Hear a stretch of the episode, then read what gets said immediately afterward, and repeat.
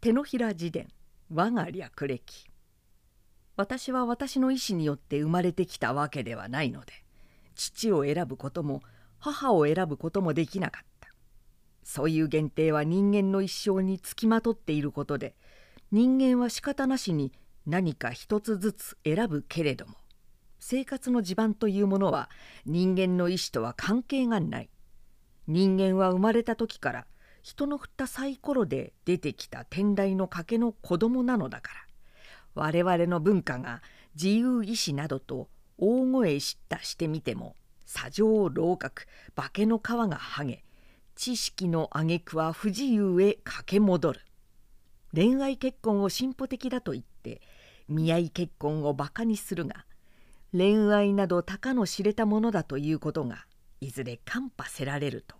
人任せの見合い結婚。ここには賭けのスリルがあって100年先の文化人のおもちゃになるかもしれない。私の略歴などと言ったって私は新潟市で生まれ定められた小学校から中学校この中学校を奉公されてこの辺から私の選んだ必然の道というようになるけれどもやっぱり人の振ったサイコロがつきまとっているので私は履歴書みたいな略歴はサイコロを振る悪霊のやつに冷やかされているみたいで尺だからこれは語らないことにする。私が小学校の時野球をしてボールを追っかけていた目と鼻の間を皮をかすめて円盤が飛んでいった。次に私が中学の時グラウンドに立っていたら選手の投げやりが伸びてきて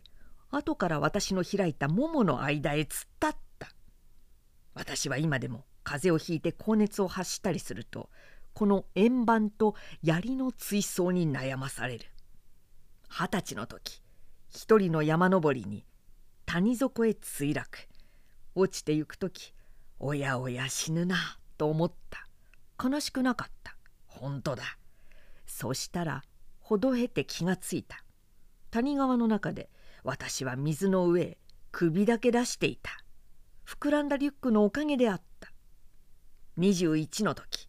本を読みながら市内電車から降りたら自動車に跳ね飛ばされたが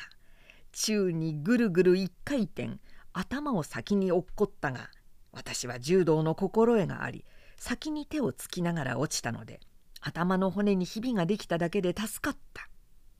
私は27まで童貞だった。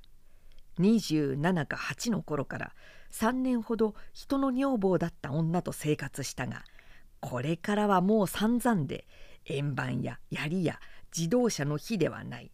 窒息しなかったのが不思議至極で思い出しても心に暗幕が張られてしまう。その後はなるべく危険に遠ざかるよう心がけて今日まで長生きしてきたがこの心がけは要するに久米の仙人で常日頃生命の危険に脅かされ同士でいるのは白状しなくともお分かりだろう。お酒は26から飲んだが通算してまだ15石ぐらいのものだろう。